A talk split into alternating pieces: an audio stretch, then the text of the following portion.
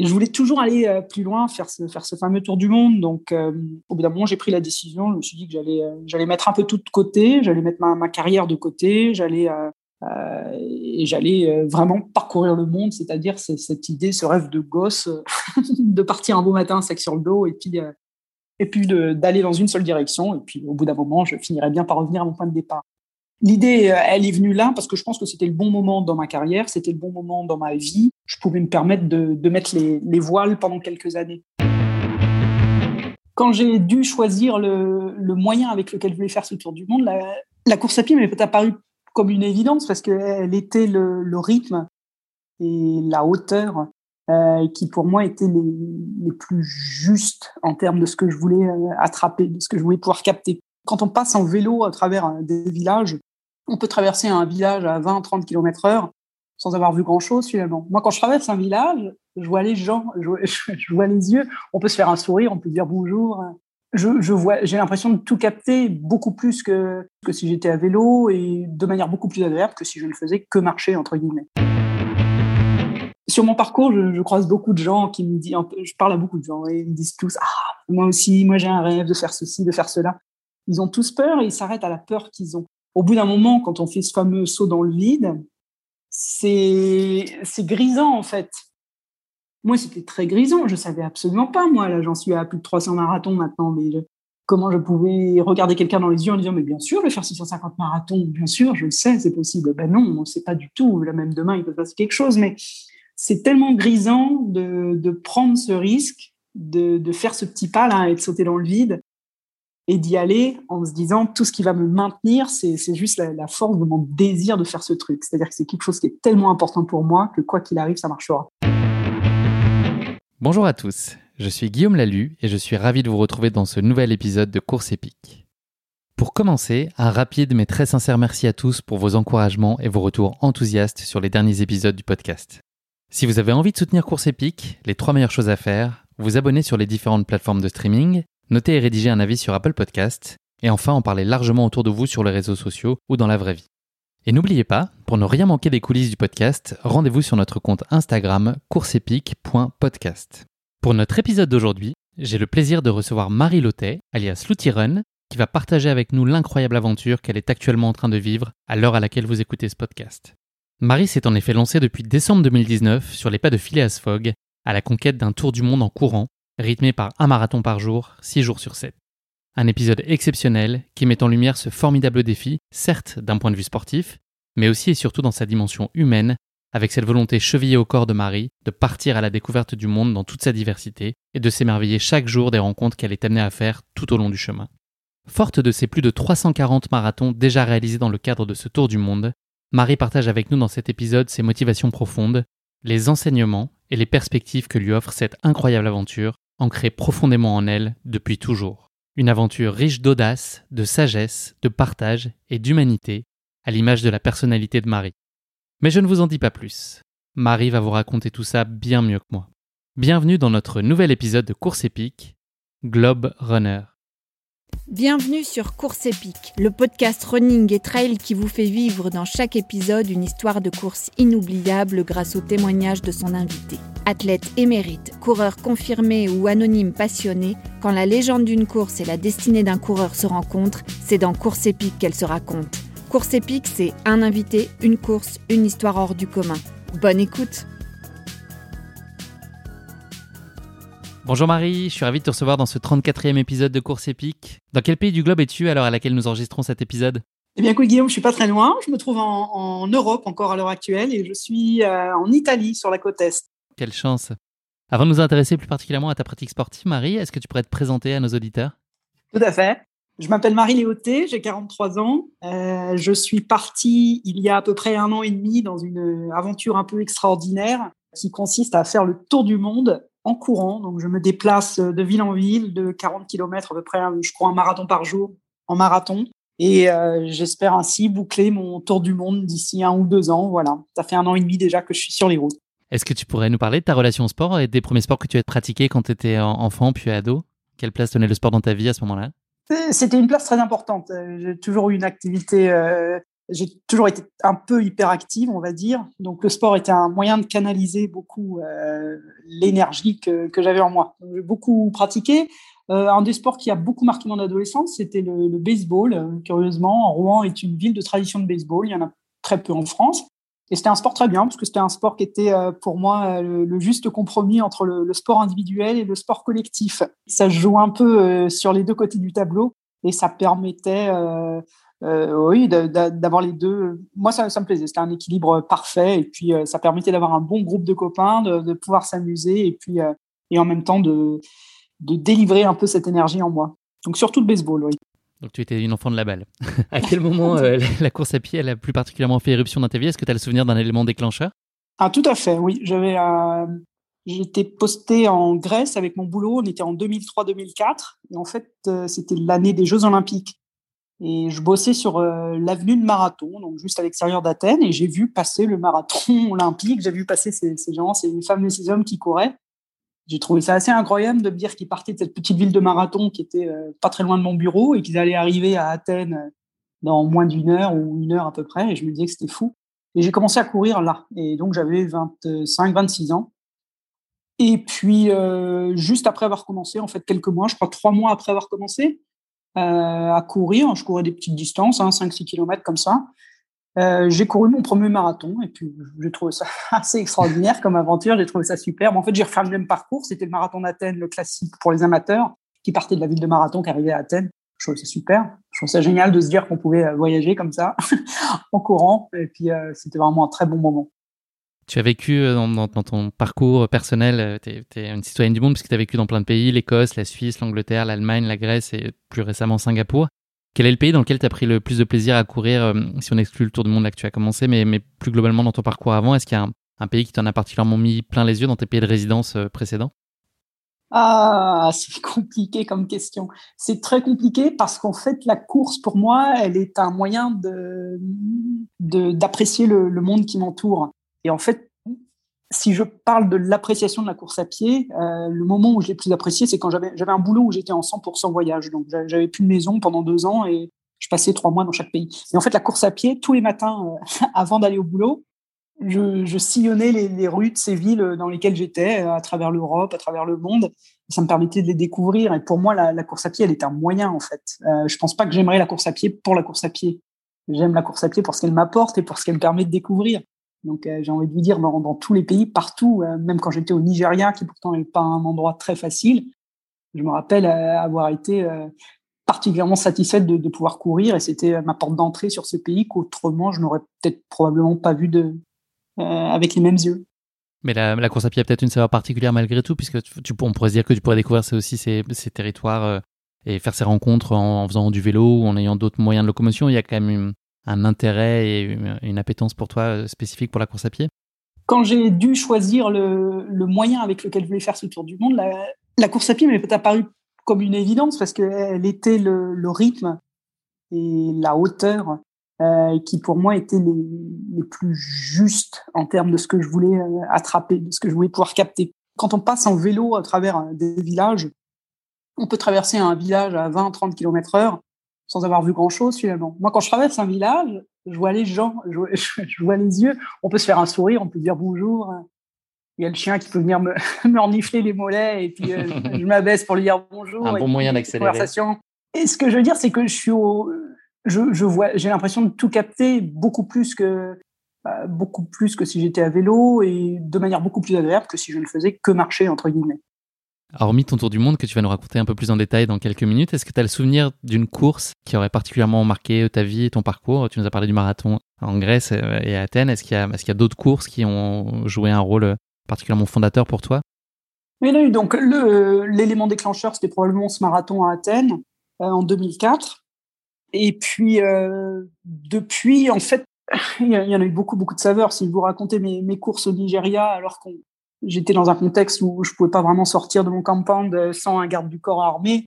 Et j'allais courir toute seule, juste avec mes baskets, mon short et mon t-shirt, euh, sans aucune assistance. Et en fait, le fait de courir, euh, c'est là où j'ai vraiment découvert que le, le fait de courir, c'est très rassurant parce que c'est, on vient en paix en fait. Il n'y a aucun signe d'agressivité. Et alors que j'étais dans un pays qui était réputé assez dangereux, où il y avait beaucoup d'enlèvements, où il y avait beaucoup de, euh, c'était pas évident d'être blanc et de se balader tout seul. D'ailleurs, personne ne faisait euh, dans les rues euh, de, de Lagos.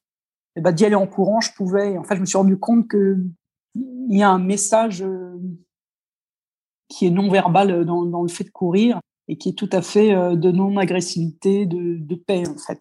Et donc ça, je, je m'en suis rendu compte au Nigeria et après ça, j'ai plus trop eu peur de, courir un peu partout dans le monde hein, où j'étais, que ce soit en Asie, que ce soit en Sibérie, en Russie, ou quel que soit l'endroit du monde. Donc tu t'autorises plus de liberté finalement, c'est ça? C'est des choses que tu n'aurais pas nécessairement été en mesure de faire euh, à pied, par exemple, dans des environnements un peu plus, euh, un peu plus insécuritaires? Est-ce que, est que justement la, course désinhibe complètement euh, ça et te permet de faire des choses que tu n'aurais pas osé faire, ne serait-ce qu'en marchant? Bien sûr, oui, oui. je pense que c'est pour ça que j'ai choisi aussi ce moyen de locomotion pour faire ce, tour du monde. Je pense que c'est un, un, une grande ouverture, une, une, grande liberté et qui, oui, qui moi, qui, qui m'ouvre des portes euh, tous les jours. Hein, en fait, je trouve que c'est un grand privilège de pouvoir euh, traverser le monde en courant comme je le fais. C'est l'heure de notre petite pause autodiagnostique. Marie, est-ce que tu pourrais nous parler de ce que tu penses être tes points forts et tes éventuels points d'amélioration euh, en course à pied, en tout cas dans, le, voilà, dans la, dimension physique et psychologique de, de, ce que tu as entrepris euh, de manière générale dans ta pratique sportive jusqu'à maintenant? On reviendra plus spécifiquement sur, euh, sur ton tour du monde, mais voilà, quels, quels sont aujourd'hui, tu penses, toi, euh, tes points forts et les choses sur lesquelles tu penses qu'il y a encore euh, peut-être des, des, choses qui sont plus difficiles pour toi, en tout cas, et sur lesquelles tu as, as, plus de mal? Le point fort euh, indéniable, en fait, c'est que je me suis pas trompé, c'est que le j'ai ce désir qui brûle vraiment. Euh, c'est comme une, une fournaise qui, qui, brûle, qui me fait qui me fait lever le matin euh, tous les matins avant le, le son du réveil matin. D'ailleurs, j'ai pas entendu le réveil matin une seule fois depuis que je suis parti. euh, et donc euh, donc je me suis pas trompé. Et je pense que sans ce désir, sans cet élément euh, d'être à, à, ma tâche tous les jours, de faire ça, sans ça, je pense que ça serait ce serait sûrement une torture. Ce serait quelque chose de, de, tout à fait déplaisant. Donc tu veux dire par là de la détermination et une, une, voilà, des, des, capacités psychologiques et un mental à toute épreuve et beaucoup de volonté? Non, je ne sais pas si la, les, les, gens me parlent de volonté ou de motivation et je ne me reconnais pas du tout dans ces termes-là en fait.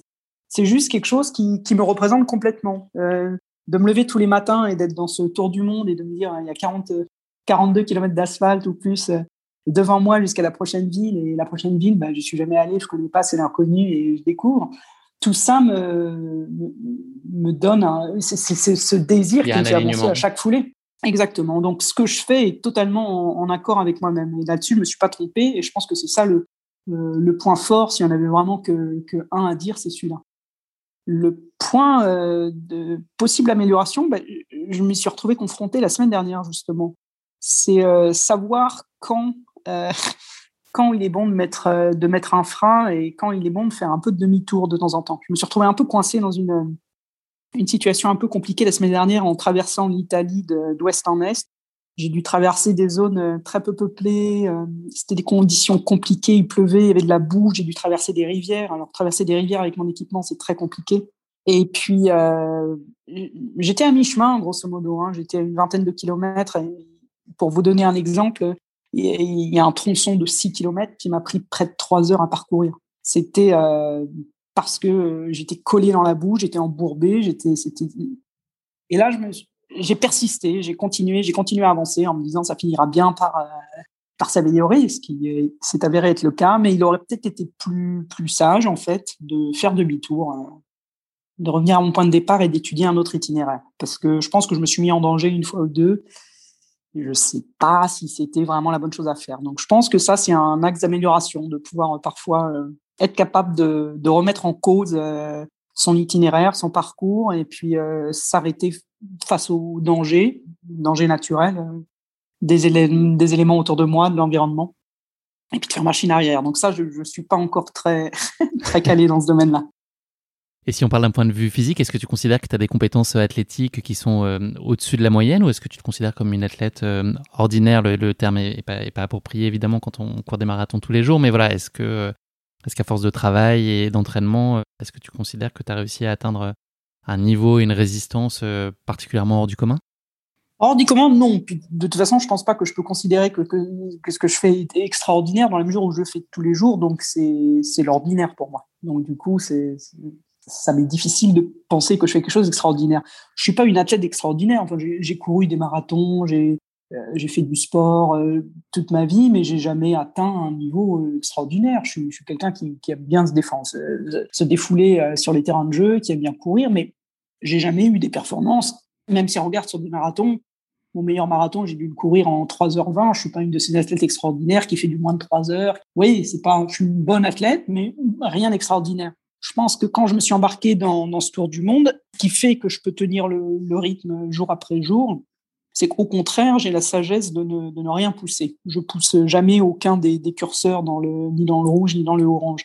Je reste toujours à un rythme que j'appelle conversationnel, c'est-à-dire que je reste dans le vert et je pousse rien parce que ça n'a aucun intérêt. Ce qui fait que je cours à une moyenne de 9 km heure, je crois, depuis le début de ce tour du monde, et que j'ai aucun intérêt à pousser, à aller plus vite, à, etc. Le temps n'a pas d'essence euh, dans, ce voyage. Donc je pense que c'est ça c'est pas des capacités physiques extraordinaires, c'est le détachement complet de toute euh, notion de temps et de vitesse. Je ne regarde absolument pas ces indicateurs quand je suis sur la route. Merci beaucoup pour cette introduction Marie. On va passer désormais à notre séquence de la basket chinoise, un format de portrait chinois version sportif qui va nous permettre d'en savoir un petit peu plus euh, sur toi. Première question de cette basket chinoise, si tu étais un personnage fictif, qui serait-il? Euh, je pense euh, très intuitivement à cette petite fille qui s'appelle Mafalda. qui est, euh, Pourtant, tu n'as pas de papillon dans les cheveux quand tu cours. Non, mais elle est née sous les traits du, du dessinateur Quino, je crois que c'est Argentina. Non, c'est une petite fille qui est très, qui est très intéressée dans le monde. Son objet favori, c'est la map monde. elle est un peu féministe, elle est un peu, un peu grande gueule, elle, elle, a des idées très tranchées, elle, elle défend la cause comme ça, un peu la cause des femmes, un peu la cause du, euh, du monde, de la paix dans le monde. Je trouve que c'est une petite fille euh, qui me, qui me plaît beaucoup, que je regardais beaucoup quand j'étais petite. Et donc, euh, ouais, j'aimerais bien être Mafalda. Très bien. Et si tu étais un animal, quel animal serais-tu? Euh, alors mon lien justement au voyage que je suis en train de faire, probablement la tortue qui se déplace lentement mais sûrement avec toute sa maison sur le dos. ou dans une poussette en l'occurrence. En l'occurrence, ouais. Enfin, est-ce qu'il y a un sportif ou une sportive qui est une source d'admiration particulière chez toi? Mmh, oui, alors il y avait, enfin, maintenant elle est plus trop trop en, activité, je crois. Je sais plus, j'entends plus beaucoup parler.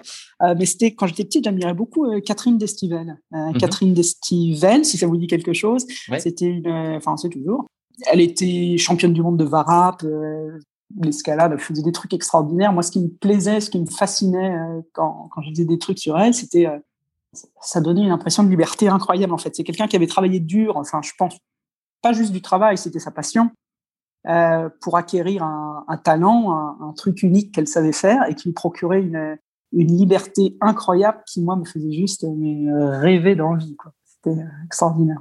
Eh bien, écoute, merci beaucoup Marie d'être prêtée à l'exercice de cette basket chinoise. Le moment est venu de parler de ta course incroyablement épique, à savoir ton tour du monde. Pour présenter en quelques mots ce défi à l'ambition folle, Marie, tu t'es lancée il y a un an et demi dans un tour du monde en courant. Pour réaliser cet exploit, tu as fait le choix de courir un marathon par jour, 6 jours sur 7. Tu as ainsi pris le départ de ton tour du monde un matin de décembre 2019 au Portugal, avec l'objectif initial d'y être de retour deux ans plus tard, après avoir réalisé 650 marathons, avoir parcouru plus de 26 000 km et traversé 5 continents, l'Europe, un petit crochet en Asie du Sud-Est, l'Océanie, l'Amérique du Nord, l'Amérique du Sud, avant un nouveau crochet en Afrique, puis un retour final en Europe. C'était en tout cas le plan initialement prévu avant que le Covid ne s'en mêle et ne vienne tout chambouler, mais tu auras l'occasion de nous raconter tout ça un peu plus tard. Avant que tu ne partages avec nous le récit de ta course épique, Marie, l'heure est venue pour toi de te frotter à notre rubrique La question qui pique de course épique, une question gentiment piège que je pose à chacun de mes invités. Pour cette question qui pique d'aujourd'hui, nous allons bien évidemment évoquer l'une des œuvres les plus célèbres de Jules Verne, Le Tour du Monde en 80 jours, un livre qui mêle à merveille récits d'aventure et découvertes géographiques du monde.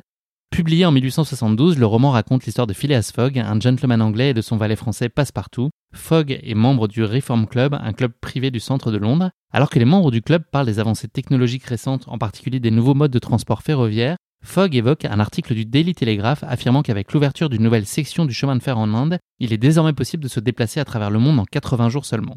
Les autres membres du club sont évidemment sceptiques quant à cette affirmation, mais Fogg insiste sur le fait que ce défi est réalisable en empruntant de nouvelles voies maritimes et des chemins de fer transcontinentaux. Une vive discussion s'engage à propos de cet article. Phileas Fogg parie alors avec ses collègues du Reform Club 20 000 livres, soit la moitié de sa fortune, qu'il réussira à achever ce tour du monde en 80 jours. À l'issue d'un périple semé d'embûches et d'un ultime rebondissement lié à l'accumulation des heures de décalage horaire lors de leur voyage, nos deux héros réussiront bel et bien à boucler leur tour du monde en 80 jours. Voilà en résumé les grandes lignes de ce grand classique et de cet ouvrage majeur de la littérature française que beaucoup d'entre nous euh, connaissons. Voilà ma question qui pique pour toi, Marie. C'est à toi de jouer maintenant. Est-ce que tu penses qu'à l'époque à laquelle Jules Verne a écrit ce livre, quelqu'un avait déjà réalisé en vrai euh, l'exploit de boucler un tour du monde en 80 jours? Ah, J'ai toujours pris ça comme, euh, comme, une œuvre de, comme une œuvre de fiction.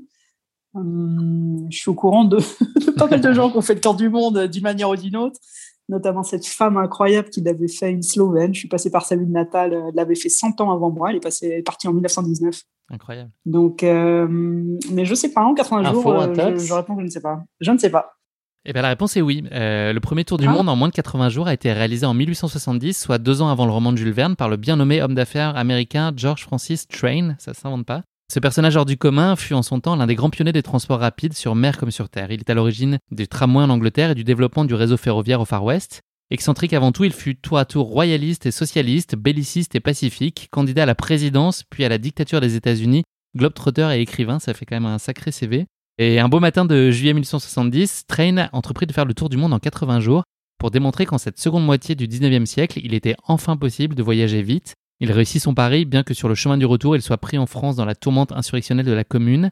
Prétendant avoir aidé des insurgés de Marseille, il est jeté en prison puis libéré grâce à l'intervention de son ami Alexandre Dumas, euh, rien d'autre, et du président des États-Unis. Tu vois, il avait quand même un bon réseau pour l'aider.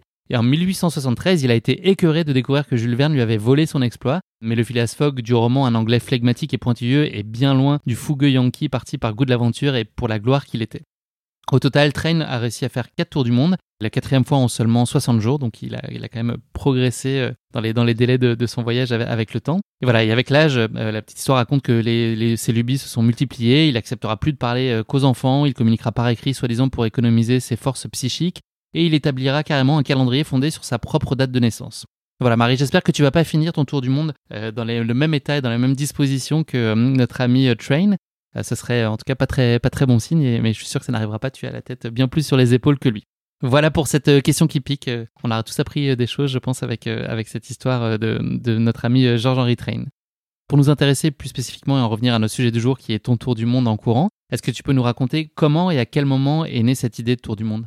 Je pense que je l'ai toujours eu en moi. C'est-à-dire que hum, pour vous montrer à quel point ça remonte loin, quand j'étais en train de terminer mes études, je suis parti en, Écosse pour euh, terminer un second master. Et à partir du moment où je suis parti en Écosse, qui était juste un choix d'université, hein, c'était pas forcément un choix de vie, euh, mais c'était mon premier départ de France. Et je, savais qu'en partant de France, euh, j'y retournerais pas. Je savais que je voulais. le but pour moi, ça a toujours été comment euh, comment parcourir le monde, comment aller partout dans le monde. Alors, je l'ai fait au début euh, via les études, euh, via mes boulots, c'est-à-dire que je, cherchais des boulots où j'étais, j'ai trouvé en Écosse, j'ai trouvé en Grèce, en Allemagne, etc. Je parcourais le monde à mon rythme et le, but du jeu, c'était de, de s'installer, d'aller quelque part où j'étais pas évidente parce que j'étais pas du coin parce que j'avais pas forcément les codes culturels j'avais pas forcément le, le langage même et puis d'apprendre et puis de, de s'installer et puis d'approprier un peu, de s'approprier, de devenir, de devenir quelqu'un du coin. C'était ça qui m'excitait énormément. Et je l'ai fait euh, pendant euh, oui une vingtaine d'années. Et puis alors ça avance hein, parce que du coup c'est fou de se dire, enfin c'est super enrichissant d'avoir apprivoisé autant de lieux euh, sur autant d'années et du coup d'y avoir des amis un peu partout dans le monde et puis de continuer d'avancer. Mais je me suis dit que c'est terriblement long finalement, sept pays en 20 ans ou six, sept pays en 20 ans. Je voulais toujours aller euh, plus loin, faire ce, fameux tour du monde. Donc, euh, au bout d'un moment, j'ai pris la décision. Je me suis dit que j'allais, euh, j'allais mettre un peu tout de côté, j'allais mettre ma, ma carrière de côté, j'allais et j'allais vraiment parcourir le monde, c'est-à-dire cette idée, ce rêve de gosse de partir un beau matin, sac sur le dos, et puis et puis d'aller dans une seule direction. Et puis, au bout d'un moment, je finirais bien par revenir à mon point de départ. L'idée, euh, elle est venue là parce que je pense que c'était le bon moment dans ma carrière, c'était le bon moment dans ma vie. Je pouvais me permettre de, de mettre les, les, voiles pendant quelques années. Ce qui ce qui est pas forcément le cas euh, quand on est jeune. Il faut avoir un peu mis de, de côté. Il faut être capable. Il faut avoir aussi la confiance en soi de se dire euh, je vais lâcher ma carrière pendant quelques années et ça va pas tout foutre en l'air. Parce que j'ai la confiance que quand je reviendrai, je serai pas plus, je serai pas moins capable ou au contraire, j'aurais été enrichi de, de cette expérience. Donc c'était le bon moment avoir l'idée, enfin une telle idée c'est une chose, mais se donner la chance de la réaliser en est une sacrée autre. À quel moment tu t'es dit que ce projet était réaliste? Parce qu'au départ c'est un peu un projet fou et un fantasme, peut-être un rêve de, enfin tu vois, de, gosse ancré en toi depuis longtemps. Est-ce que dès le début, tu as l'intuition que c'était faisable et qu'à partir du moment où tu mis ça en tête, en commençant à investiguer un peu plus le sujet pour rendre ça tangible, bah, c'était faisable et que tu pouvais vraiment te lancer dans ce projet-là? Alors oui, à partir du moment où l'idée l'idée était formée, c'était non seulement le tour du monde, mais c'était en courant. Euh, il a fallu mettre ça un peu à l'épreuve de la réalité. Donc, euh, la première chose que j'ai fait naturellement, c'est de rechercher Internet. Est-ce que ça existe de faire le tour du monde en courant? Je ne savais même pas si c'était possible en fait. Hein. Euh, et est-ce que j'aurais quand même fait le truc si personne l'avait fait avant? Je pense que oui, parce que c'était vraiment ancré. Donc, j'ai quand même fait des recherches et j'ai trouvé qu'il y avait six personnes déjà avant moi qui l'avaient fait. Donc, je me suis intéressé à eux. Ils ont créé une association qui s'appelle la World Running Association, WRA.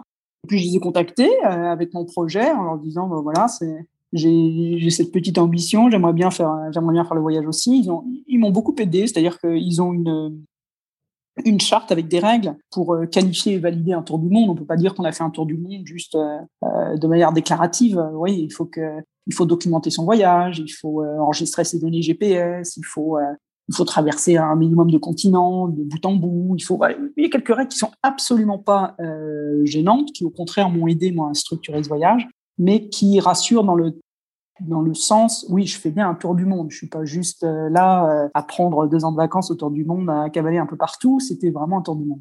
Donc une fois que j'ai contacté ces personnes, que j'ai vu que c'était un peu structuré, même si euh, six personnes, six expériences, c'est vraiment pas grand-chose. J'ai, lu tous les tous les livres qu'ils ont écrits, parce que chacun de ces six personnes a écrit un, un livre à la conclusion de, de son aventure personnelle. Ça m'a permis de, de voir aussi puis de me positionner de quelle manière j'avais envie de faire ce tour du monde puisque chacun l'a fait de manière très différente et moi encore je le fais de manière très différente de chacun des six. Et puis après je l'ai mis un peu à l'épreuve de, la réalité c'est-à-dire que j'ai commencé à partir de ce moment-là je courais un demi-marathon par jour pour aller au boulot ou pour en revenir donc déjà, j'avais au compteur euh, ce fameux demi-marathon par jour qui venait en plus d'une journée euh, pleine de travail. Et puis j'ai commencé à... J'avais trouvé un truc, j'appelais ça des, journées, des, des voyages multimarathons. Donc euh, je prenais des, des week-ends, parfois des week-ends de 2, 3, 4 jours, 5 jours. Et puis je courais 5 marathons en 5 jours. En fait, je faisais une boucle quelque part. Et je partais tu étais basé à Singapour à l'époque, c'est ça? C'est ça. Alors Singapour, c'est une petite île hein, dont la circonférence est 120 km, hein, donc c'est trois marathons, c'est pas beaucoup. Euh, donc j'ai dû sortir de Singapour pour continuer mes entraînements. Pas très loin de Singapour, il y a un gros continent qui s'appelle l'Australie, donc c'est là où j'allais faire mes, mes, gros marathons, euh, mes gros voyages. Et alors j'ai commencé par trois marathons en trois jours, et puis j'ai fait cinq en cinq jours. Je suis monté jusqu'à huit marathons euh, en neuf jours, en totale autonomie, donc hein, en poussant mon équipement, je campais, etc. Et puis, euh, et puis voilà, au bout d'un moment, en fait, c'est pas. Est-ce que je peux me mettre sur la ligne de départ de ce tour du monde et de dire je vais courir 650 ou 700 marathons parce que j'ai pu courir 8 marathons en 9 jours? Euh, La réponse, elle est non. Mais c'est pas juste ça. Je savais que j'avais en moi de courir un demi-marathon par jour déjà sans aucun problème, en le courant doucement, tranquillement, en revenant du bureau. Donc je me disais, bah, sans une journée pleine de bureau, si j'ai aucun stress de, de, de timing, si j'ai aucun stress d'arriver à mon point d'arrivée à telle heure ou quoi, ça devrait pouvoir marcher. Et puis le fait de l'avoir testé en continu avec ces, ces voyages de marathon répétés, ça me donnait l'impression que si je cherchais pas à faire une performance extraordinaire, c'était faisable.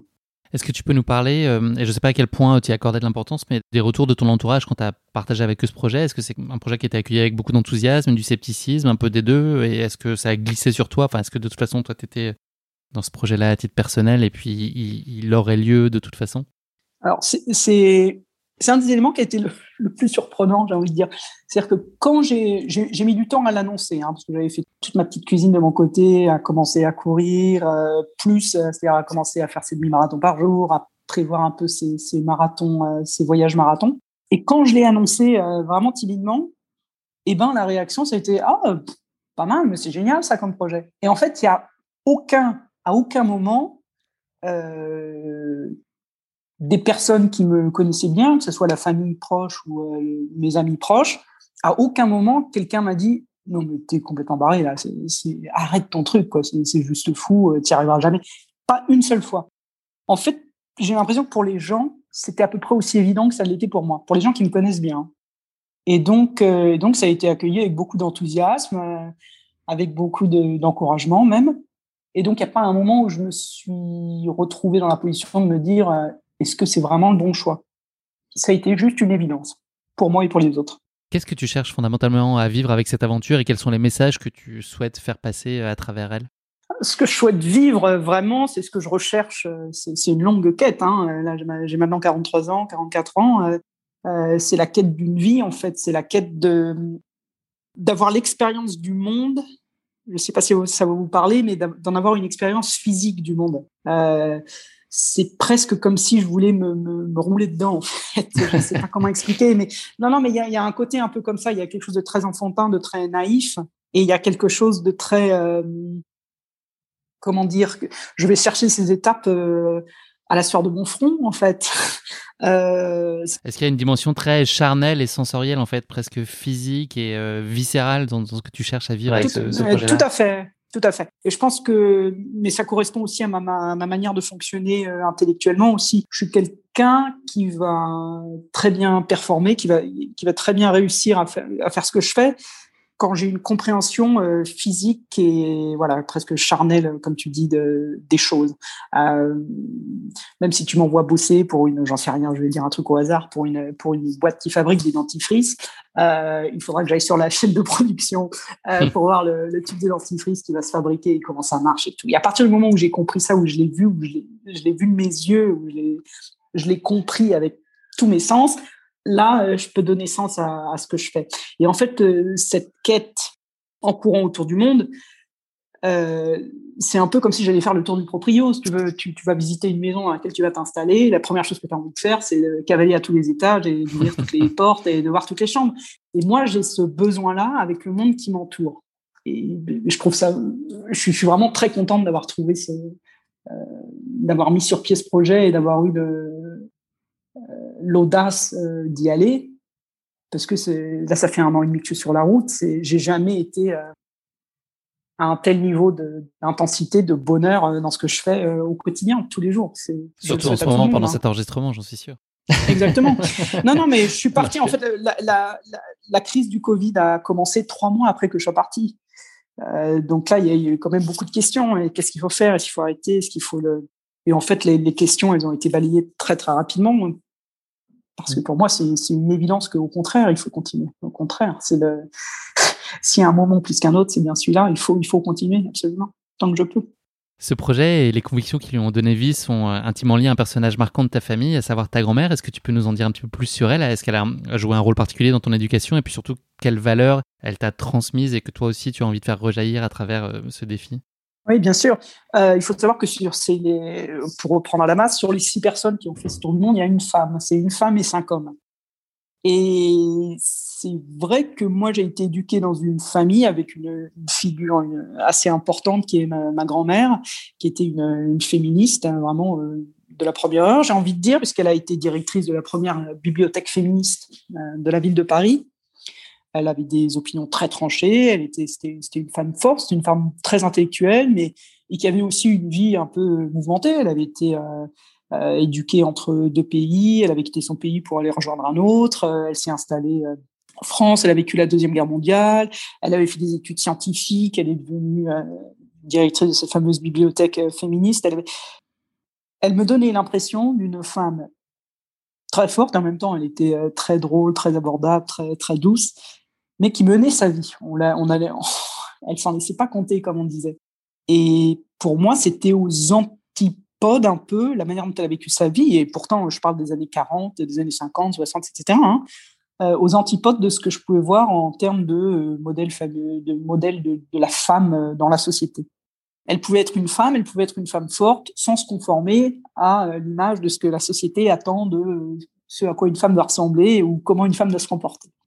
Et ça, euh, moi, je trouvais ça extraordinaire, je trouvais ça génial. Euh, cette femme-là, c'était, euh, elle représentait tout ce que j'aimais bien, en fait. Et donc, du coup, je me suis rendu compte du privilège que j'avais de, pouvoir moi aussi mener ma vie comme je l'entendais, prendre, prendre mes propres décisions, et puis être capable de, réagir, de,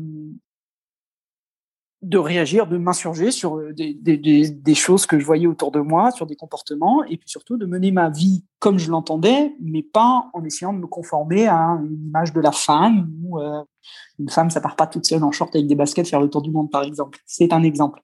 Et donc, euh, c'était la cause des femmes de ma grand-mère, un peu.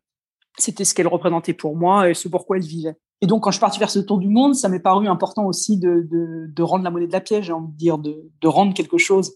Et donc, c'est pour ça que j'ai contacté cette, euh, cette ONG qui s'appelle Women for Women International et qui, eux, viennent en aide, en fait, aux femmes dans des périodes assez difficiles qui sont les, les, après-coups de la guerre et qui les aident à reconstruire des communautés. Parce qu'on ne va pas forcément euh, euh, aider les, femmes. En fait, les femmes se retrouvent sur la première ligne euh, quand une guerre est finie, quand un conflit est fini. Les hommes reviennent, alors, soit ils reviennent pas parce qu'ils sont morts, soit ils reviennent blessés, soit ils reviennent psychologiquement quand même très affectés. Et il incombe souvent aux femmes de reconstruire ces communautés. Des femmes qui, dans ces régions du monde, n'ont pas forcément reçu euh, l'éducation, les outils nécessaires pour reconstruire. Donc en fait, cette ONG, elle arrive, elle leur vient en aide en leur disant, bah vous aussi, en fait, c'est vous qui êtes les, piliers des sociétés de demain et qui allez devoir tout reconstruire. Elles en ont autant les capacités qu'un homme, il n'y a aucune différence. Et donc, c'est de leur donner, de leur donner la confiance. Donc, je suis devenue ambassadrice pour cette ONG. Ai promis de lever des fonds. Alors, de manière symbolique, euh, la promesse que je leur ai faite, c'est de lever un dollar par kilomètre couru. Voilà. Donc, euh, ça m'accompagne euh, au cours de ce voyage. Et c'est vrai que c'est l'image de ma grand-mère d'abord pour ce qu'elle m'a apporté. Et puis, de savoir que ce que je fais sert aussi à quelque chose d'une certaine manière. Est-ce que tu peux juste nous dire comment euh, soutenir euh, cette ONG One for One International et quels sont les moyens euh, très concrets pour tous les gens qui nous écoutent aujourd'hui là si demain ils veulent bah, soutenir ton projet mais aussi soutenir les engagements de cette ONG tout à fait. Alors sur mon sur mon site internet, qui je pense tu le mettras un peu en lien du podcast, l'outilrun.com, euh, sur le site internet, il y a, euh, un bouton de, donation. En fait, il y en a plusieurs sur le site. Vous pouvez voir pourquoi, etc. Et ça va directement sur une plateforme de, fundraising, de levée de fonds, qui euh, récupère les donations et, gère un compteur pour moi qui permet de voir combien de mes kilomètres ont été sponsorisés et qui reverse directement à l'ONG Women for Women. Donc, si vous allez sur mon website, même si vous allez sur ma page Facebook, aussi on pourra mettre le lien ou Instagram, vous verrez le lien. Et... Tout sera dans la description de l'épisode, effectivement, tous, les, tous les bons points d'entrée pour euh, venir soutenir euh, cette ONG. Voilà, et donc euh, si vous considérez qu'aujourd'hui, je sais pas, vous avez envie de sponsoriser 10 de mes kilomètres, même si 10 ou 5 de mes kilomètres, ça paraît pas beaucoup pour vous, pour moi c'est hyper important parce que c'est ces fameux kilomètres traduits en dollars qui me permettent d'atteindre mon objectif de levée de fonds. Voilà. C'est noté. J'invite tout le monde à, soutenir en tout cas ton initiative et cette ONG. On va parler maintenant un peu plus spécifiquement de l'organisation à proprement parler de, la course qui n'a pas dû être une mince affaire. Est-ce que tu peux nous dire combien de temps on met pour préparer un tel tour du monde et puis quelles sont les principales phases de la préparation, euh, d'investigation? Combien de temps il faut imaginer consacrer à un tel projet avant de réellement euh, faire le premier mètre de ce tour du monde? Alors, je pense qu'entre le moment où j'ai complètement finalisé l'idée, enfin, que c'était clair dans ma tête que ça allait être un tour du monde en courant et le moment où je suis parti, je pense qu'il y a eu à peu près deux ans qui se sont écoulés. Alors, pour plusieurs raisons. D'abord, il y a eu trois axes en fait de préparation. Il y a eu la préparation physique. Je voulais être sûr que mon corps pouvait euh, soutenir l'effort. Donc là, entre autres, c'était de courir ce fameux demi-marathon par jour en allant ou en revenant du bureau euh, en courant. Donc la préparation physique, organiser tous ces petits euh, voyages marathons pour être sûr que je pouvais encaisser de courir trois marathons de suite ou cinq ou huit, etc. Ça, c'est l'élément physique. Donc, quand je dis que je l'ai mis sur deux ans, j'aurais peut-être pu couper, j'aurais peut-être pu faire moins, euh, faire un an de test, dire c'est bon, je peux partir. Mais bon, comme il n'y a pas vraiment de, euh, il n'y a pas vraiment de mode d'emploi, je me suis dit que j'allais fixer ça sur deux ans. La deuxième partie pour moi, c'était la partie financière. Euh, je voulais le faire en autonomie complète. J'ai pas de sponsor, hein, juste pour vous dire, donc je suis complètement autofinancé. Et donc il allait falloir que j'ai les finances en ordre, on va dire, pour faire pour m'absenter de mon travail parce que j'ai tout, tout quitté, hein, j'ai plus de travail, j'ai plus rien, euh, et pour être autonome pendant deux ans, et ne, maintenant ça va être plutôt trois ans d'ailleurs avec le Covid. On parle d'un budget qui est de quel ordre, Marie? Alors c'est très compliqué à dire parce que j'en ai vraiment aucune idée. Euh, je suis parti sur, euh, en fait, j'ai établi mes frais fixes qui sont les coûts des billets d'avion entre chaque continent. Il y en a pas beaucoup, il y a quatre, quatre, cinq billets d'avion à prendre, c'est tout, c'est pas grand chose. Euh, l'équipement, euh, donc euh, la poussette, la tente, le matériel de camping, etc. C'est pas très très cher. ce qui coûte cher, c'est le budget quotidien, mes frais variables, comme j'appelle ça. Donc c'est les frais de bouche et les frais de logement. Encore une fois, pourquoi est-ce que c'est pas possible de vraiment vous donner une réponse? C'est que là, en ce moment en Europe, je me longe dans, dans le dur. Je prends des bed and breakfast, des chambres, etc. mais quand je serai en Australie, ce sera plutôt du camping, donc on sera sur un coût zéro en hébergement. Donc, je ne sais pas comment ça va s'équilibrer au, fur et à mesure de ce, dans l'ensemble du tour du monde. Mais c'était quand même un budget à mettre de côté. Il fallait quand même se dire, je vais pouvoir, parce que la seule chose que je voudrais pas, c'est ne pas être capable d'aller au bout uniquement pour une question financière. Ça, pour moi, ça serait la, la pire des choses. Je ne laisserai pas ça arriver. Je préférerais camper, euh, même par moins 10 degrés, plutôt que d'arrêter ce tour du monde. Mais bon, il fallait quand même mettre les finances en ordre. Donc, l'aspect physique, l'aspect finance, et le troisième point, l'aspect logistique. L'aspect logistique, c'était de déterminer combien de kilomètres je vais faire par jour. Je savais que je pouvais courir à peu près un marathon par jour, mais est-ce que le monde est fait pour ça? Est-ce que, par exemple, là, en ce moment, je suis en train de traverser l'Europe, j'en suis à plus de 13 500 kilomètres en Europe, c'est fou. Mais effectivement, l'Europe est tellement peuplée que je suis capable de faire 40, 45 km par jour et de toujours tomber sur une ville. Je suis jamais, je me suis pas retrouvé une seule fois euh, dans une situation où il y avait rien à mon arrivée. Donc j'ai toujours pu me loger et manger euh, dans les endroits où j'arrivais.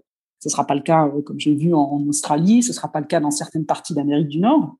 Mais l'idée, c'est que j'ai passé deux ans à utiliser toutes mes pauses déjeuner à être avec deux ou trois écrans, avec Google Maps, euh, avec Booking.com et avec mon tableau kilométrique pour faire toutes les étapes de ce tour du monde une par une. Donc, euh, et avec euh, des annotations, parce qu'il faut aussi regarder, hein, une étape avec une étape, une étape à plat euh, sans trop d'élévation positive, ça marche, mais quand on doit traverser des Andes, on prend 1000, 1500 mètres d'élévation très facilement en moins d'un marathon. Il fallait que ça soit possible aussi physiquement. Donc en fait, j'ai passé, euh, bon, je dis deux ans, mais euh, je faisais ça sur ma pause déjeuner, hein, donc c'est pas non plus. Euh, ouais, j'aurais peut-être pu faire plus court. Mais en gros, il a fallu que je me donne la certitude que ce tour du monde était faisable et que soit je pouvais camper quelque part, soit je pouvais trouver à manger, soit je pouvais trouver à me loger, sans me mettre en danger. Donc voilà, donc j'ai pris ces deux ans pour vérifier les trois aspects du voyage, les trois aspects de la préparation. Est-ce que tu peux nous dire comment tu as planifié ton parcours? Est-ce qu'il est vraiment calibré au jour près? Euh, on, va, on occulte complètement la notion de Covid là pour l'instant, mais est-ce que sur le principe en tout cas, tu le calibres au jour près ou est-ce que tu t'accordes de la latitude et tu te dis que potentiellement tu dois consacrer un certain nombre de jours approximatifs à, un tel pays par exemple ou est-ce que vraiment c'est à la virgule près et tu as déjà ton parcours qui est parfaitement dessiné euh, et si oui, à quel, à quel horizon? Est-ce que c'est la totalité du parcours? Est-ce que c'est à X semaines? Alors, tout le parcours, euh, continent par continent, était dessiné au jour près. Et je pense qu'il était tenable, parce que quand je suis parti, donc euh, avant le Covid, hein, on va dire, les trois premiers mois, je m'y tenais au jour près. Ça ne veut pas dire que je suis pas flexible. Par exemple, dans ces trois premiers mois, euh, j'avais affronté une tempête. J'étais en Espagne, sur la côte euh, est de l'Espagne. Il y a eu une tempête avec des vents à plus de 120 km heure. C'était juste pas possible d'être dehors, encore moins en poussant une poussette avec de l'équipement dedans. J'arrivais même pas à la tenir. Donc, dans ce cas particulier, j'ai dû passer une journée de, de repos qui n'était pas prévue. Donc, j'ai décalé mon parcours d'une journée, sachant que j'ai toutes mes réservations qui sont faites à à peu près 10-15 jours d'avance maximum, c'est pas grand chose, c'est gérable. Il suffit de recontacter tout le monde et de repousser d'une journée, généralement c'est faisable.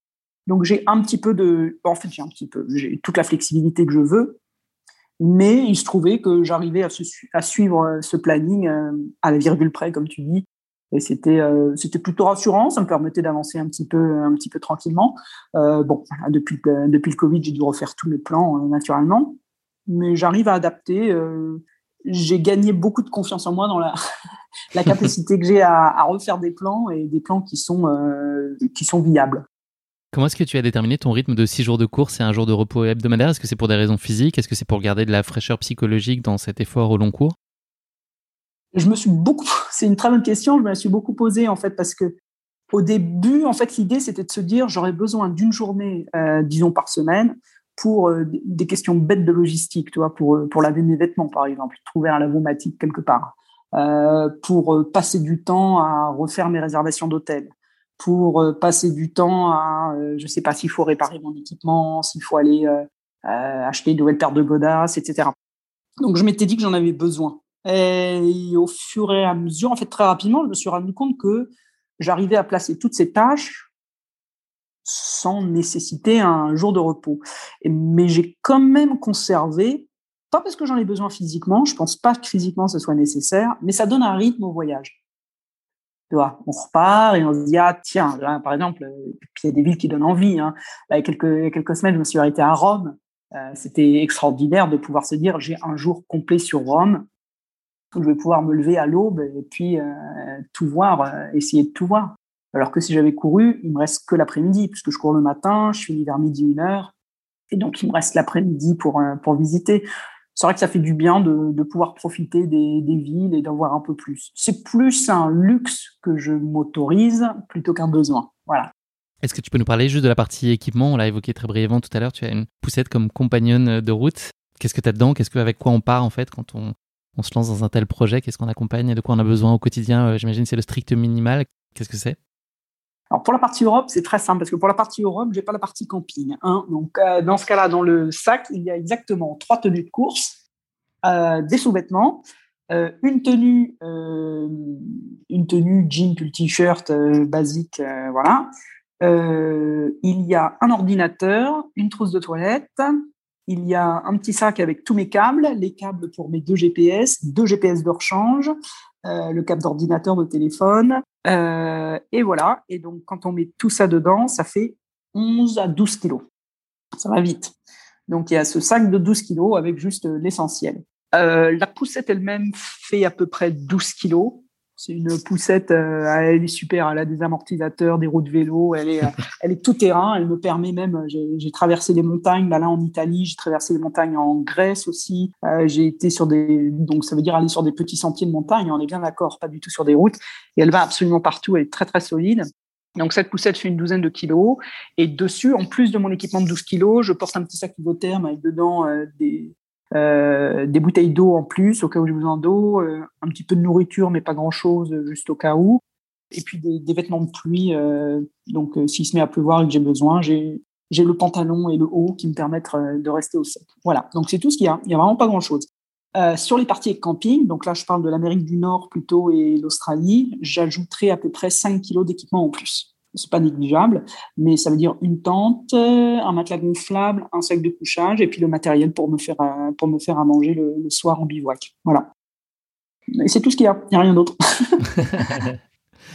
Quelle est la chose, s'il y en a une que tu appréhendais au moment de t'es lancé sur ce tour du monde? Est-ce qu'il y avait euh, des points de vigilance particuliers ou voilà quelque chose qui te préoccupait un peu plus?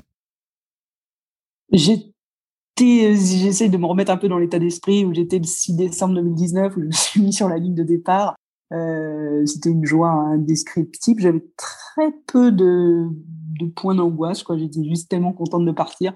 Le seul truc, c'est que je me disais, euh, il faut absolument que je tienne euh, au moins trois semaines pour pas avoir l'air ridicule. je me disais, euh, moi, je sais pas, moi, le maximum que j'avais fait, c'était 8 marathons d'affilée. Euh, là, je me préparais à en faire 650. Et je me disais, je l'avais pas, je l'avais pas beaucoup annoncé. Hein. J'avais hésité, euh, j'avais fait juste un interview télévisé avant de partir parce que je voulais pas en faire trop, euh, vu que j'avais tellement d'incertitudes. Le but, c'était, je me disais, allez, je vais m'amuser, je vais prendre du plaisir autant que je peux, euh, mais au moins trois semaines pour pas avoir l'air trop ridicule. C'était mon seul souci. Et puis bon, les trois semaines sont passées. un an et demi plus tard, on peut dire que réussi. Exactement. Non, non, mais ce que je veux dire par là, et c'est important, c'est quand on, on se lance là-dedans, sur mon parcours, je, croise beaucoup de gens qui me disent, je parle à beaucoup de gens et ils me disent tous, ah, moi aussi, moi j'ai un rêve de faire ceci, de faire cela. Ils ont tous peur et ils s'arrêtent à la peur qu'ils ont. Au bout d'un moment, quand on fait ce fameux saut dans le vide, c'est grisant en fait.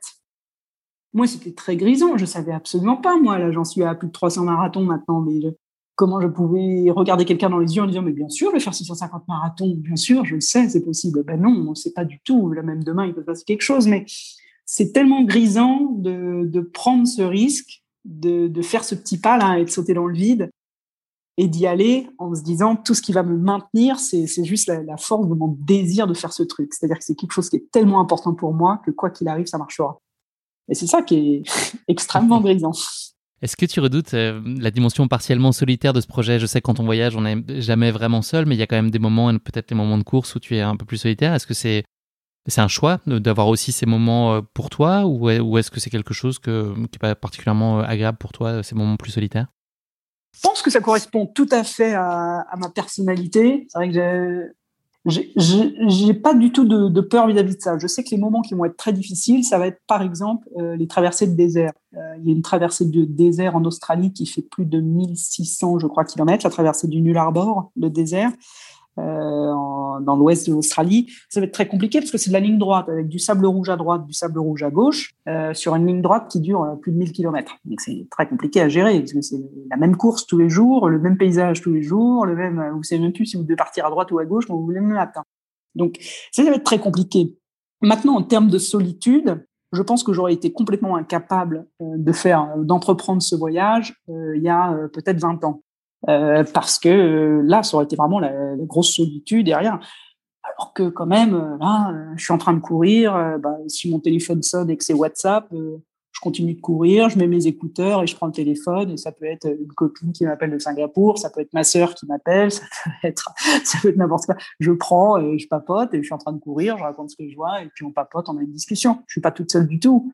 En plus de ça, euh, dans toutes les villes où je m'arrête, euh, j'essaye au maximum d'avoir euh, des contacts avec les gens, avec les gens qui m'accueillent,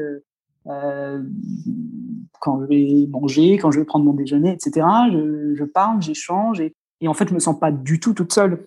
Le fait que je sois seule, ça m'ouvre beaucoup plus aux autres, en fait. Mais c'est vrai que sans les téléphones portables, sans toutes ces choses-là qui me permettent de rester connecté, ce serait peut-être plus compliqué à, gérer. Mais j'ai pas eu à me poser cette question. Ça y est, nous sommes le 6 décembre 2019, le coup d'envoi de ton tour du monde est donné. Est-ce qu'il y a une raison particulière pour laquelle tu as choisi comme point de départ euh, Cabo d'Araco au Portugal? De Cabo da Roca. Cabo da... Ah pardon, Cabo, da... Ouais. C'est le point le plus occidental de toute l'Europe continentale. Il n'y a, pas un point. Euh, alors, il y a, d'autres points d'Europe qui sont plus à l'ouest. Par exemple, si vous montez en Irlande, vous allez retrouver plus à l'ouest que ça. Mais si vous prenez l'Europe continentale, vous tapez le point le plus à l'ouest, c'est Cabo da Roca. Donc, euh, pour moi, c'était symbolique parce que bon, tous les continents que je vais traverser, je vais traverser d'océan à océan, comme on dit à part l'Europe, c'est le seul qui a la particularité de s'arrêter au Bosphore. Euh, mais pour moi, c'était de dire, allez, je prends les deux extrémités, euh, le point le plus à l'ouest, le point le plus à l'est, et voilà, ça va être mon premier continent. C'est comme ça que j'ai choisi. Est-ce que tu pourrais nous donner, parce qu'on n'en a pas parlé en détail, les grandes étapes du parcours initialement prévu et l'enchaînement des continents que tu avais en tête au moment de prendre le départ? Une des règles du WRA, c'est qu'il faut faire le tour du monde dans un sens continu. Donc moi, j'avais choisi de courir d'ouest en est. Donc mon premier continent, c'était l'Europe. Ensuite, je faisais un passage en Asie du Sud-Est on continue plus à l'est, et donc du coup, c'était traverser l'Australie, traverser la Nouvelle-Zélande, traverser l'Amérique du Nord, traverser l'Amérique du Sud, traverser la partie ouest de la côte africaine et retrouver mon point de départ euh, au Portugal. Donc ça, ça faisait l'équivalent de 600, entre 650 et 700 marathons, qui étaient donc faisables sur, euh, sur deux ans, entre deux ans et deux ans et demi. Ça, c'était le plan initial. Et comment se sont passées justement les premières semaines si on s'attache au, début de ton parcours euh, C'est le Portugal, l'Espagne, la France, puis l'Italie avant que le Covid ne s'en mêle en mars 2020. Est-ce que tu peux dans les grandes lignes nous raconter euh, tout ce bloc, si on peut considérer que c'est un ensemble? C'est évidemment impossible, mais en tout cas, voilà, en, quelques mots, nous raconter euh, ces trois, quatre premiers mois de, voyage. Bah, c'était incroyable pour moi et en même temps, je pense que j'étais très, j'avais une approche assez conservatrice, c'est-à-dire que je, me collais à mon plan. Euh, tous les jours, je faisais l'étape qui était prévue. Euh, j'essayais de bien me reposer. Il y, avait toujours cette, incertitude. Hein. Au début, je me disais, il faut au moins que je tienne trois semaines pour pas avoir l'air trop ridicule. Mais malgré tout, même quand ça s'est enclenché, j'avais, euh, quand même peur euh, qu'il se passe quelque chose. Hein. Je, suis très attentif à, attentive à mon corps, au moindre signe. S'il y a une petite tension dans la cheville, j'y consacre toute mon attention, si, etc. Donc je pense que j'étais euh, j'étais très très bien partie. Euh, ça m'a ça commençait, je le sentais, à m'apporter tout ce que je voulais. C'est-à-dire que euh, le plaisir d'être sur la route, il s'est révélé immédiatement et c'est devenu une évidence quasiment dès le premier jour. Enfin, c'était évident que c'était la course, c'était tout à fait ce dans quoi je voulais être, qu'il fallait que je continue. Et en fait, je trouve que après euh, l'arrêt, parce que là j'ai eu un arrêt de deux mois et demi, presque trois mois, au premier confinement. Que tu as passé en France d'ailleurs. Voilà, que j'ai passé en France. En fait, ça m'a donné une confiance euh, accrue dix mille fois. C'est-à-dire que le fait d'être capable de repartir après un arrêt de deux mois et demi, je me suis dit, allez, c'est bon, il faut.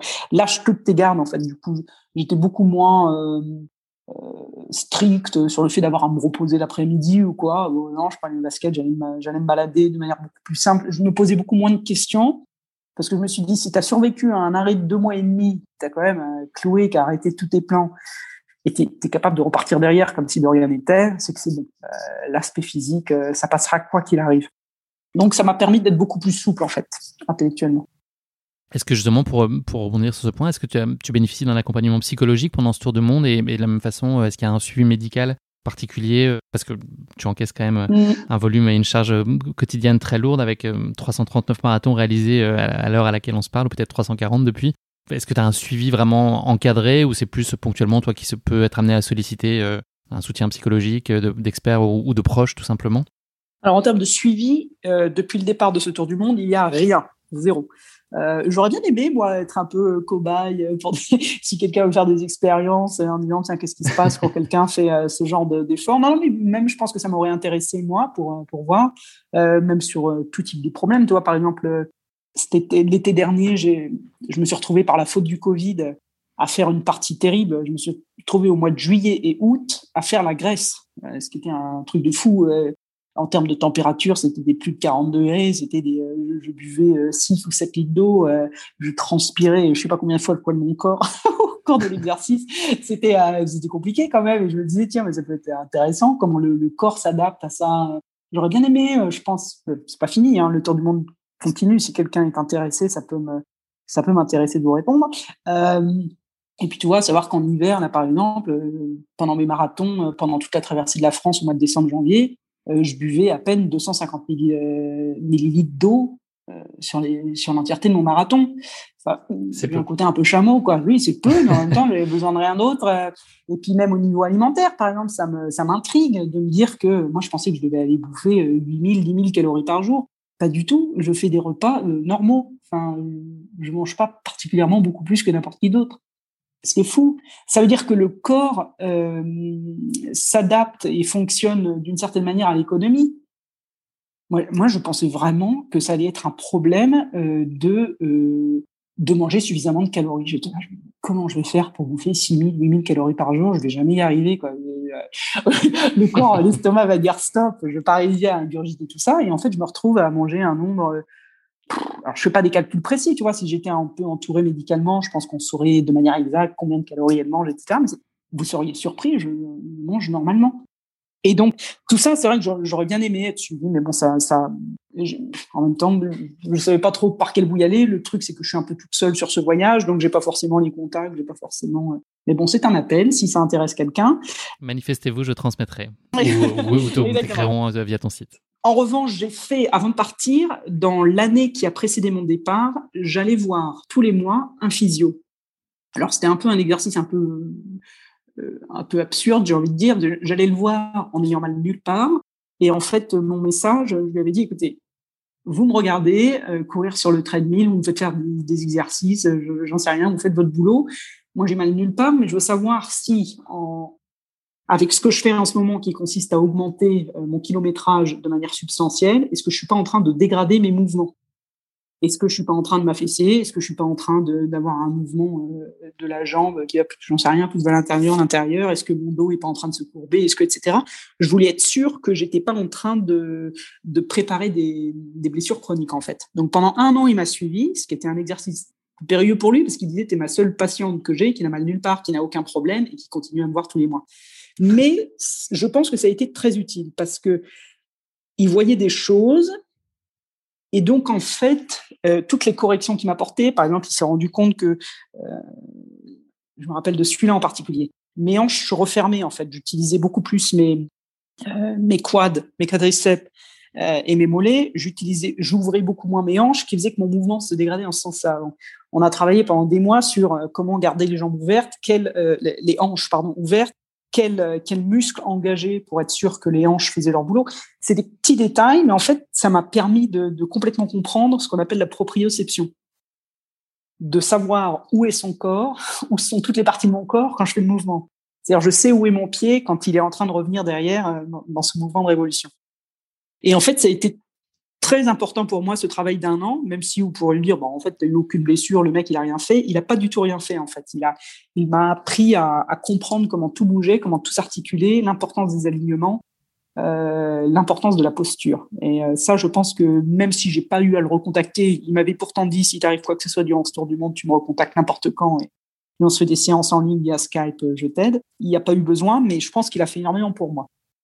On l'a euh, très rapidement évoqué tout à l'heure, mais est-ce que tu peux nous parler de façon dont s'organise une journée type pour toi? Tu nous l'as dit, tu te réveilles au champ du coq, même pas besoin du réveil. Je ne sais pas si on pouvait parler de journée type vraiment, mais j'imagine que tout ça est quand même assez structuré. Quel temps tu te donnes pour courir? Est-ce que c'est un moment que tu privilégies le matin? Est-ce que c'est variable selon les saisons, les époques? Est-ce que là aussi tu te donnes un peu de, de latitude en fonction de la météo, du parcours? Ou est-ce que vraiment tout est euh, réglé comme du papier à musique et que vraiment tu as un cadre et que peut-être même toi ça t'aide à structurer tes journées? Alors, il y a tout à fait une journée type, oui, oui. Euh, la seule variation que je connais, en fait, depuis un an et demi que je suis parti, c'est par exemple l'été, quand il fait des chaleurs extrêmes, je vais partir, à, je vais chercher à partir le plus tôt possible. C'est-à-dire je peux partir euh, facilement une heure avant le lever du soleil pour éviter les, grosses chaleurs. Mais la journée typique, c'est je me lève et je pars au lever du soleil pour avoir de la visibilité sur la route. Et puis, euh, j'ai aucune contrainte de temps, mais vu que mon corps, euh, à la force de l'habitude, fonctionne un peu de la même manière tous les jours, euh, j'arrive toujours entre, entre, on va dire, entre midi et deux heures. Alors, ça varie parce que si j'ai 1000 mètres d'élévation positive euh, pendant euh, de dénivelé pardon positive euh, pendant une journée, bah, ça sera plus des heures de l'après-midi, ça va être compliqué parce que je pousse quand même 30 kilos à bout de bras, donc sur les côtes c'est compliqué. ça dépend du terrain, du dénivelé, voilà, mais grosso modo c'est très rare, très très rare que j'arrive après deux heures d'après-midi. Donc voilà, donc j'arrive pour l'heure du déjeuner, on va dire je déjeune, je me douche et là je suis une, nouvelle personne. Généralement, une nouvelle vie commence. voilà, c'est ça. Donc euh, je, me, transforme en touriste un peu l'après-midi, donc je vais me balader. Par contre, il y a quand même euh, sur l'après-midi à placer à peu près une heure et demie de travail administratif. D'accord, c'est la question que j'allais te poser aussi parce que là, la dimension communication, elle est très importante aussi pour, euh, pour ton projet. Savoir quel temps tu consacrais. Alors, je sais pas si tu l'englobes dans la notion administrative, mais voilà, si pour les gens qui vont aller visiter ton blog, voilà, c'est extrêmement nourri. Enfin, ça prend beaucoup de temps, j'imagine, dans la journée. Est-ce que tu fais ça de, de de cœur? Est-ce que c'est un moyen aussi de te connecter à l'autre et à ton entourage et de garder du lien euh, où que tu sois avec les échanges que tu peux être amené aussi à avoir et, les réponses que les gens t'apportent euh, suite à tes différentes publications? Pour moi, cette euh, heure et demie de travail administratif, comme je dis, oui, ça englobe le blog. Et pour moi, c'est aussi important que le marathon que je cours le matin. C'est-à-dire, ça fait partie de. Pour moi, c'est mon journal de bord, en fait. Hein. Je l'écris avant tout pour moi-même et pour le partager avec euh, ma famille et, mes amis. Euh, après, j'ai bien conscience qu'il est lu par, euh, par d'autres, donc le, style est, est, adéquat aussi pour ça. Mais ça veut dire que donc tous les jours, j'écris ce blog. Je choisis des, photos de la journée qui vont venir illustrer. Donc, il y a aussi un petit travail sur les photos que je fais. Euh, je mets mes données, euh, mes données GPS qui sont rendues publiques. Donc, tous les jours, il y a mes fichiers Garmin Strava qui sont disponibles en ligne, publics. Qu'est-ce qu'il y a d'autre? Je vérifie ma trace parce que j'ai aussi une balise satellite qui est un peu l'équivalent de la balise Argos euh, des navigateurs qui me trace vraiment, il y a, un point par seconde euh, quasiment euh, qui est repéré et qui est tracé par la balise Spot qui est traduit sur Travel Map sur mon sur mon site internet qui permet de donner ma position géographique mais exacte quoi au mètre près, vous savez où je suis sur le globe. Donc je vérifie tout ça. Donc il y a mes données GPS, mes données Spot, le blog, les photos, euh, mettre à jour le site internet avec le kilométrage. Ensuite, parfois, je vais faire une publication Facebook ou une publication Instagram. Mais après, c'est le, c'est le temps qui me manque, en fait. Euh, pour moi, l'essentiel, c'est de, c'est mon site internet qui regroupe toutes les données de base, la documentation pour la validation du voyage. C'est vrai que, bon, Facebook, Instagram, j'ai un, j'ai un peu de mal parce que je fais une publication peut-être toutes les deux semaines ou trois semaines. C'est pas encore assez pour, pour communiquer dessus, mais, euh, il faudrait que j'y consacre plus de temps, on va dire. Euh, voilà, c'est n'est pas encore euh, ma grosse, grosse priorité. Mais oui, il y a quand même une heure et demie de travail.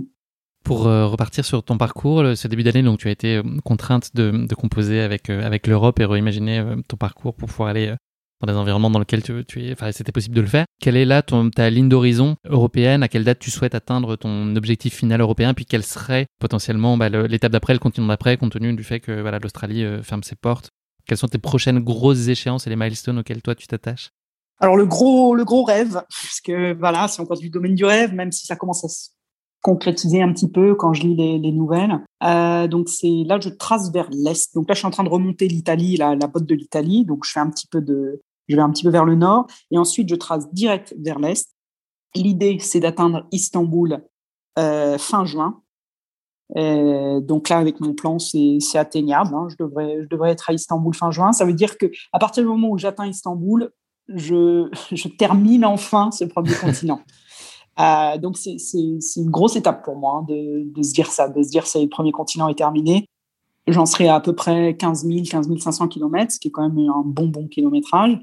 Et à partir de là, il faut partir vers l'autre continent. Et alors celui que j'ai en ligne de mire, c'est les États-Unis, l'Amérique du Nord, parce que j'ai déjà mon visa, j'ai un visa de 10 ans, donc euh, qui qui me permet de euh, d'être tranquille jusqu'à quand même pas mal d'années devant, mais qui me permet aussi d'avoir cette barrière administrative déjà levée. Alors, ce qui se passe, c'est que j'attends que le, les États-Unis lèvent leur euh, interdiction euh, qui est en ce moment en cours, euh, l'interdiction des, des, gens qui viennent de la zone de Schengen. Pour l'instant, on n'a pas le droit d'y aller. Joe Biden a annoncé qu'il devrait retourner à la normale d'ici le mois de juillet, ce qui pour moi serait parfait parce que ça s'enchaînerait parfaitement. C'est-à-dire que je finis l'Europe fin juin et boum, je peux partir direct vacciné naturellement, puisque la France aura ouvert ses vaccinations, donc je pourrais me faire vacciner dans mon transit en France et puis euh, partir faire l'Amérique du Nord. Donc ça, c'est, j'ai envie de dire, c'est le scénario dans le meilleur des cas. Si ça se passe pas comme prévu, bah encore une fois, il faudra que je fasse euh, un nouveau plan, une, une, nouvelle idée d'aller autre part, de courir ailleurs.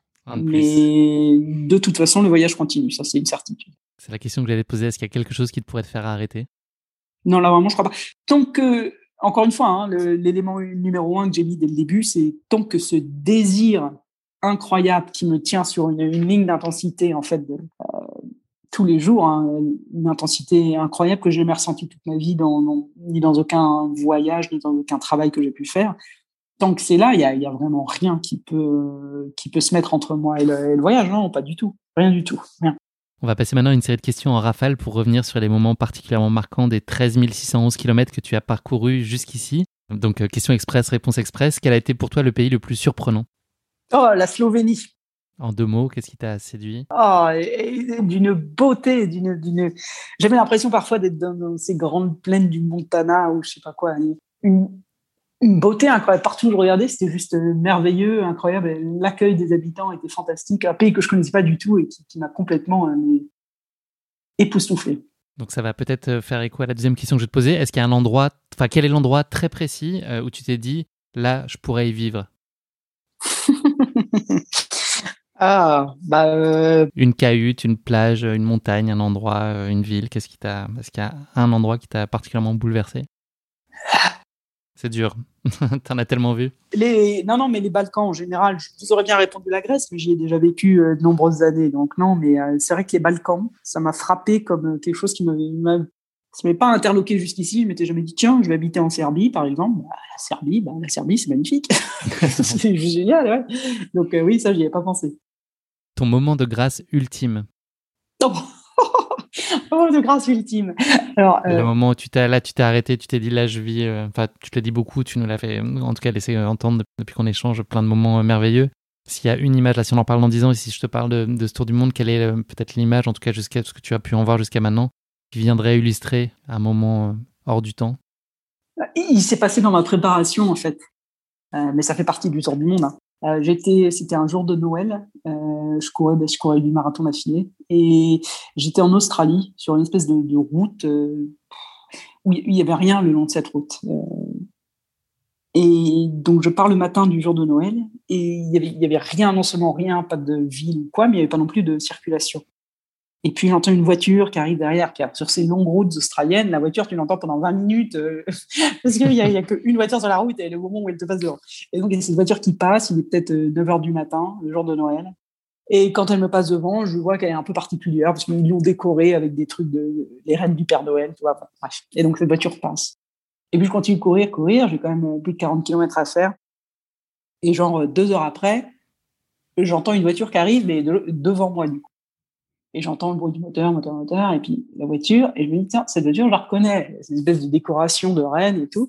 Et la voiture se gare, genre, à 200 mètres devant moi. Et sur une route où je suis quand même une femme seule, euh, dans un endroit complètement isolé il n'y a rien. Donc, il y a le moment où on se dit, est-ce que je dois avoir peur ou est-ce que je dois, euh, Et donc, bah, du coup, je continue à courir. De toute façon, j'ai ma poussette, donc les gens pensent souvent qu'il y a un bébé dans la poussette.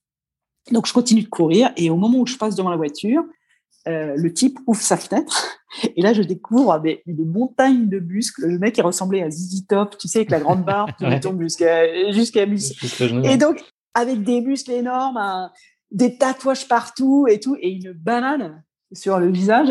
Et il me dit, euh, avec son accent bien prononcé australien, il me dit hey, Je t'ai vu passer ce matin sur la route. Je me suis dit, de toute façon, il n'y a rien devant toi. Donc, quand je reviendrai, tu seras encore sur la route. Et il m'a dit C'est Noël. Alors, du coup, voilà, je suis allée te chercher des trucs euh, en revenant de mes courses. Et là, il me donne un truc avec, il y avait des sandwichs qu'il avait fait toaster, il y avait une boisson fraîche. Et il me dit, voilà, tu vas me faire plaisir, c'est Noël, il y, a, quelques arbres à 200 mètres plus loin, euh, tu te mets dessous, tu me mets à l'ombre, et puis voilà, joyeux Noël. Et le mec repart. Et j'étais là, mais, et je ne sais même pas son nom, et je ne sais même pas rien, et j'étais là, mais euh, voilà, ça c'est formidable. Juste pour des moments comme ça, je veux bien en faire 600 des marathons. Question gastronomie, la spécialité locale favorite que tu as découverte à l'occasion de ce tour du monde? Est-ce que tu as déniché une petite pépite euh, gustative? Oh là là, mais euh, en fait, euh, tout l'an dernier, quand je faisais la côte croate, d'aller se mettre en bord de mer et d'avoir la pêche du jour, c'était n'importe quoi, mais du poisson et qui, te cuisinait comme ça. C'était juste, tu avais l'impression de, tu cours le long de la mer pendant 40 km, tu poses tes fesses quelque part et on te sort le poisson qui te sort de la mer et on te le cuisine façon barbecue ou je sais pas quoi et c'était juste délicieux tous les jours. Ah oui, non, euh, la, nourriture en Croatie, puis même sur la côte grecque, c'était un peu pareil, un peu plus bas. C'était juste euh, délicieux, mais ouais, délicieux. Ta journée de marathon la plus difficile? Oh, Sans aucun problème. alors, il y en a deux, en fait on va dire ça. Euh, celle entre euh, Trois Ponts et Bastogne, dans les Ardennes. C'était au mois de février. Et là, il y avait, je crois qu'il y avait, il, y avait, il y avait 54 km avec 900 mètres de dénivelé positif. Il y avait une tempête de neige. Il faisait moins 10 degrés. Il y avait du brouillard et j'avais le vent de face. Voilà tous les ingrédients étaient réunis. Ah oui, là, il en manquait pas. Parfait. et je voyais rien autour de moi. J'étais paumé dans le, dans, brouillard avec la neige qui me, qui me tombait à l'horizontale dans les yeux. C'était euh, très, très, très compliqué. Très compliqué. Et enfin, dernière question, le pays que tu es la plus impatiente de découvrir? Ou en tout cas de retrouver, si c'est un pays que tu connais déjà, dans ce qui te reste encore à faire ah, Sans aucun doute, euh, les, les Andes. Entre le, Chili et l'Argentine, la, la, traversée des Andes, mais j'attends ça. Pour moi, c'est c'est le cadeau de Noël qui m'attend euh, tant que je suis pas arrivée. J'ai hâte. Euh, euh, pour moi, c'est un endroit mythique. Et je suis en plus, je suis jamais allée en Amérique du Sud. J'ai jamais mis les pieds là-bas. Et ah oui, en ça, j'attends ça comme ah oui, ça va être le plus beau cadeau. Ah ouais, le plus beau cadeau. Merci beaucoup pour toutes ces réponses, Marie. On approche des toutes dernières questions de l'épisode. on va parler quand même un peu d'avenir et un peu plus long terme. Qu'est-ce qu'on fait après un tour du monde? Est-ce que, est que tu te projettes déjà dans un après? Ou est-ce que là, tu as trop de choses à vivre euh, encore avant d'imaginer ce que pourrait être ta vie à l'issue de ce tour du monde? Est-ce que tu verrouilles complètement cette perspective? Est-ce que tu veux pas savoir? Mmh, Je comprends ta raison. Pour moi, euh, toute ma vie a été faite. Là, je suis sur un tour du monde, c'est quelque chose d'un peu, plus, peu différent, mais euh, toute ma vie, je l'ai faite sur le mode de. Je me laisse porter par le vent, parce que j'aime pas ça, il y a un côté un peu trop insipide là-dedans. Mais euh, si mes convictions sont fortes en termes de ce que je veux faire, d'où je veux être euh, et comment je veux mener ma vie, je trouverai forcément euh, euh quoi faire. Euh, par exemple, tu vois, en 2000, c'était en quelle année? En 2007-2008, je me suis mariée et mon mari était grec, alors il a fallu que je quitte le pays dans lequel je vivais, il a fallu que je quitte la carrière que j'avais, avec le salaire qu'elle est avec, avec le train de vie et tout, pour m'installer en Grèce pour le suivre. Et bah, j'ai trouvé quoi faire. J'ai fait autre chose. J'ai monté une boîte euh, qui faisait. D'ailleurs, je travaillais dans le sport. Ce que je veux dire, c'est que les choses se mettent en place à partir du moment où tu, tu es clair sur qui tu es et ce que tu veux. Euh, ça me pose pas une grande question. Pour moi, c'est pas une question très intéressante à l'heure actuelle. Pour moi, ce qui est très intéressant pour moi, c'est d'être absolument à 100% dans le voyage que je fais, d'être à 100% à ma tâche et à, et à, mon projet et à mon rêve.